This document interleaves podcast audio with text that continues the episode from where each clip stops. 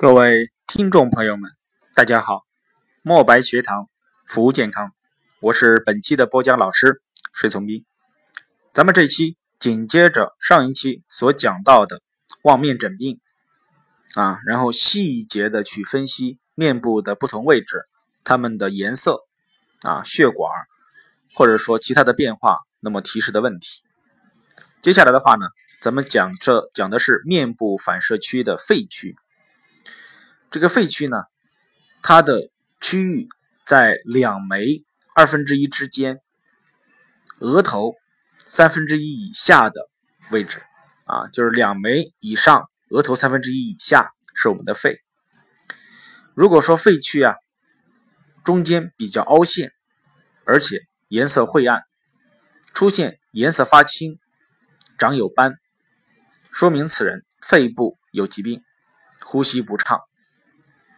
如果说出现了粉刺，证明此人近期患过感冒，或者说咽喉的疼痛。如果说是两眉头的部位有痣、有痦子，或者说发白，那么证明此人有咽炎、喉炎，或者是扁桃体炎。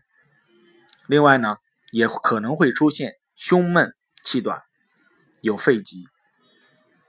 眉头向上的部位有凸起，也说明这个人的肺的功能不是特别好，比如说容易出现过敏性的疾病。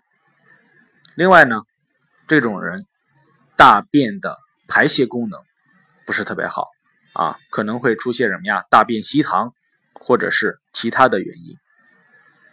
第五个是在我们面部反射区的胸区，或者说乳区。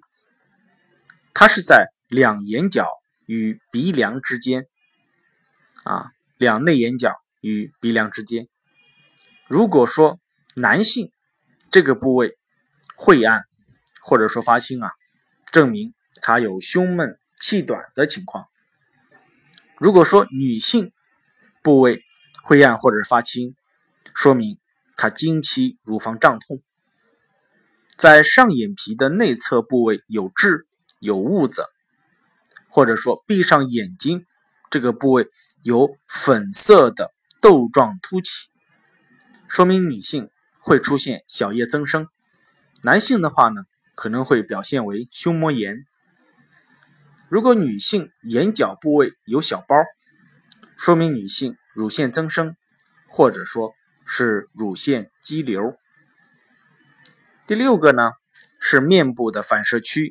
肝区，肝区呢是在两眉二分之一处到太阳穴以上，额头三分之一以下的位置。具体位置大家可以到听友圈去看我发到上面的这样一个图片。如果说肝区部位发青、发暗、有斑，说明可能有脂肪肝。如果肝区出现了青春痘，证明此人肝火非常的旺盛。如果说太阳穴这个部位有斑，证明肝功能衰弱。若鼻梁的高处有斑，说明他的肝火比较大，情绪不是特别的稳定，更年期等等。如果说太阳穴又有斑，鼻梁也有斑，而且面色灰暗，没有光泽，看起来非常难看。人呢也比较清瘦，说明此人有肝病啊，可能是肝炎或者是肝硬化。在两眉的中央有痣，眼球发黄，且面色非常黄，那么有可能是乙肝。从他的鼻梁处啊，一直清到鼻头。颜色发青发暗，那么有可能是癌或者是瘤。第七个的话呢，是面部反射区胆区。胆区呢是在鼻梁高处的外侧部位，也就是说在我们鼻梁的两侧。如果说胆区部位出现红血丝、青春痘，另外呢早晨起床后嘴里发苦。说明胆部已经有了轻微的炎症。如果说胆区有斑啊，可能表现是胆囊炎。如果说这个部位有一些竖纹或者说是竖褶子啊，一笑的话呢，出现这种竖褶子，说明此人胆囊有问题。若此部位有痣、痦子，证明胆功能先天的不足啊。如果把右手放在右胁下，左手握拳叩击右手背，这个部位特别疼痛的话呢，说明是胆囊炎。如果说刺痛的非常的厉害，有可能是胆结石。胆有问题的人，很有可能会伴随有肥胖。啊，眼睛下面的胆区，如如果说有一对非常明显的斑或者痣，说明是胆结石。眼袋的灰暗呢，也证明这个人胆并不是特别的好。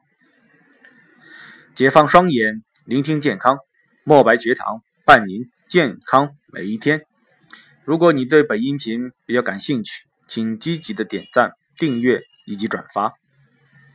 如果说你有什么疑问，可以添加我的微信“墨白学堂”小写全拼后缀三六九，墨白学堂三六九啊，记住墨白学堂是小写全拼。第八个的话呢，我们的面部反射区是肾，肾呢是在耳朵的中部啊，将耳朵分一半，向下到下巴的位置。这是我们的肾区，肾区这个部位出现红血丝、青春痘，或者是有斑，说明此人肾虚，可能会出现倦怠、腰背及腿部的酸疼。如果说耳朵中部到下巴的位置有很大的斑，而且颜色很深，说明极有可能是肾结石。如果说此部位有病，或者是痦子，啊，证明此人肾功能先天不足，也会出现腰、腿、背部的酸疼。那么一旦肾虚，会导致膀胱、生殖系统、性腺的问题。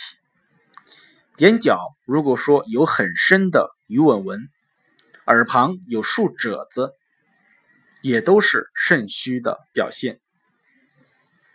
肾区如果说出现了痣或者是痦子，那么在脑区又有很深的竖纹，证明此人患有高血压，或者说预示将来会患有脑血栓等疾病。